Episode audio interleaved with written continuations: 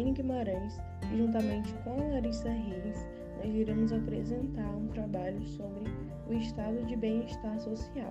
Nós somos alunas de pedagogia e estamos no terceiro período.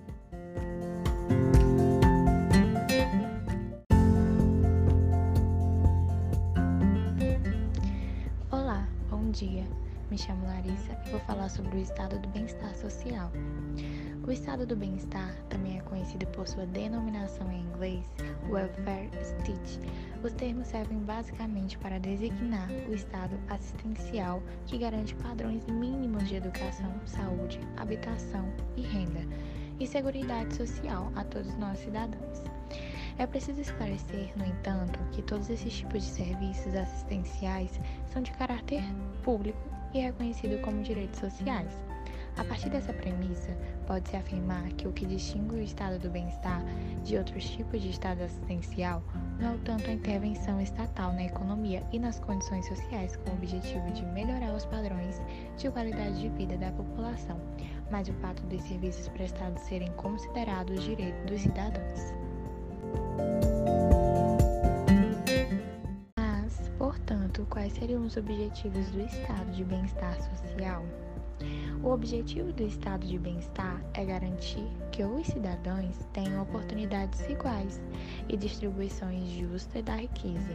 Além disso, o Estado se responsabiliza pelas pessoas que não conseguem manter uma vida digna por meio de medidas como a concessão de subsídios, bolsas de estudo, tratamento preferencial e etc. Na prática, as características do estado de bem-estar variam de governo para governo. No entanto, nos Estados Unidos, o termo de estado de bem-estar tem um significado depreciativo, ao contrário de outras partes do mundo, que significa apenas ajudar aos pobres. A definição do estado de bem-estar pode ser ampla ou restrita.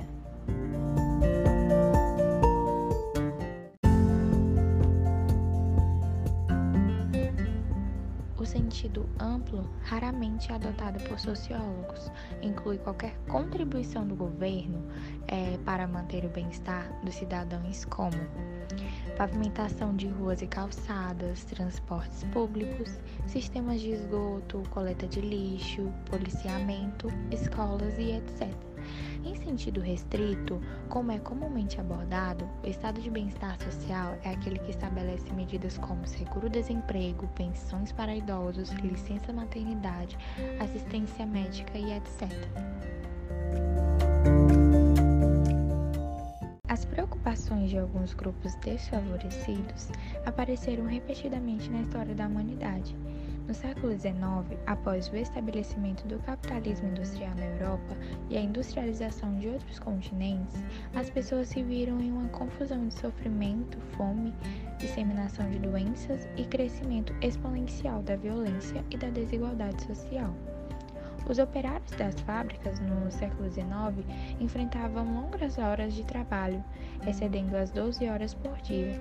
Não têm direito a descanso remunerado, como férias e descanso semanal, e carecem de seguridade social e de remuneração satisfatória que lhes permitam viver com dignidade. Os trabalhadores vivem na pobreza e passam fome, e a situação dos desempregados é ainda mais grave.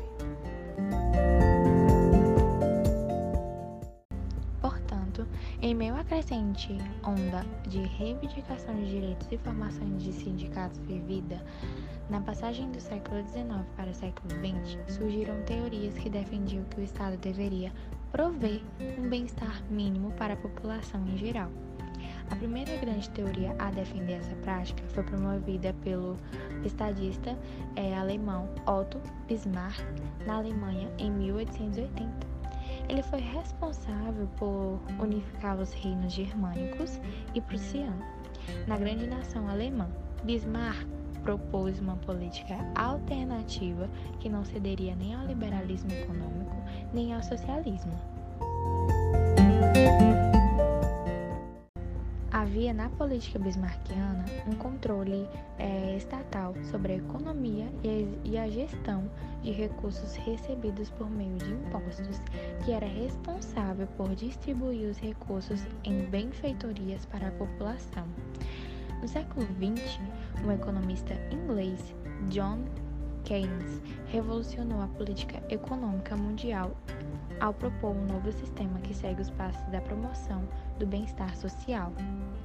Para Keynes, o Estado deve regular a economia, regulando os salários e os direitos dos trabalhadores, além de atuar como um órgão que cobra imposto de todos, inclusive dos empresários, e reveste esses impostos em serviços para a população, criando um estado de bem-estar social.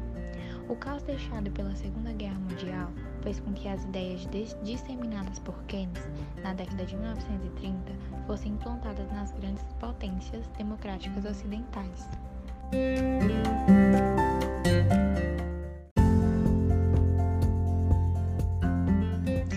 Através da luta de classes, a classe trabalhadora adquiriu direitos políticos no fim do século XIX, resultando na socialização da política Assim, a sociedade civil passou a ter um acesso às tomadas de decisões e a elite perdeu o monopólio sobre o Estado.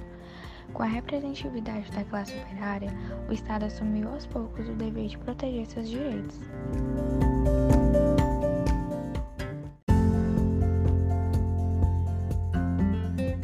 Algumas características do Estado de bem-estar social.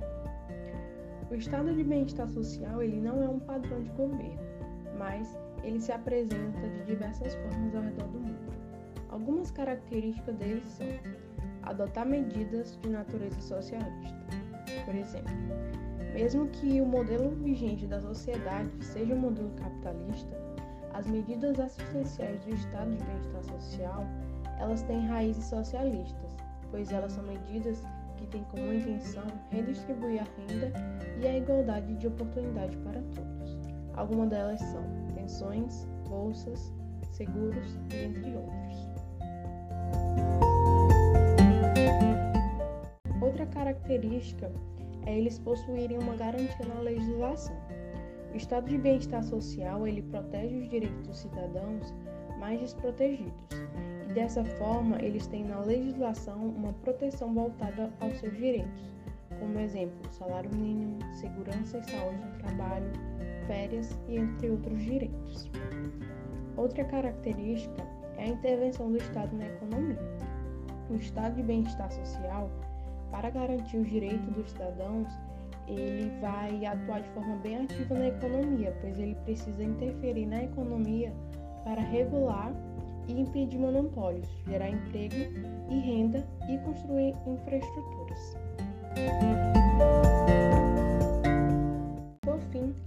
Estatização de empresas. O termo estatizar possui significado literal, a ação passar para o domínio do Estado. Nesse sentido, significa a mudança de algo privado para o público. O estado de bem-estar social ele geralmente estatiza empresas em setores mais estratégicos, para que o governo tenha instrumentos necessários para promover serviços públicos. Os setores mais visados são o transporte, lazer, saneamento básico e entre outros. Nesse sentido, ao assumir tamanha responsabilidade com as pessoas da sociedade, o Estado ele passa por vários embates e por isso ele tem a sua eficácia questionada ao redor do mundo. Quando os gastos governamentais acumulados aos encargos relacionados ao bem-estar da população superam as receitas públicas, o país ele entra em crise fiscal. E esse é o cenário que se chama de crise do estado de bem-estar social. Entre as principais provas da crise do estado de bem-estar social estão as medidas tomadas por Margaret Thatcher no período em que foi a primeira-ministra da Grã-Bretanha, em 1979 a 1990. Ela reconheceu que o Estado não possuía mais condições financeiras para manter as medidas assistencialistas e, ao mesmo tempo, promover o crescimento econômico. Assim, o governo da região ele fez a transição para o neoliberalismo. O estado de bem-estar social no Brasil.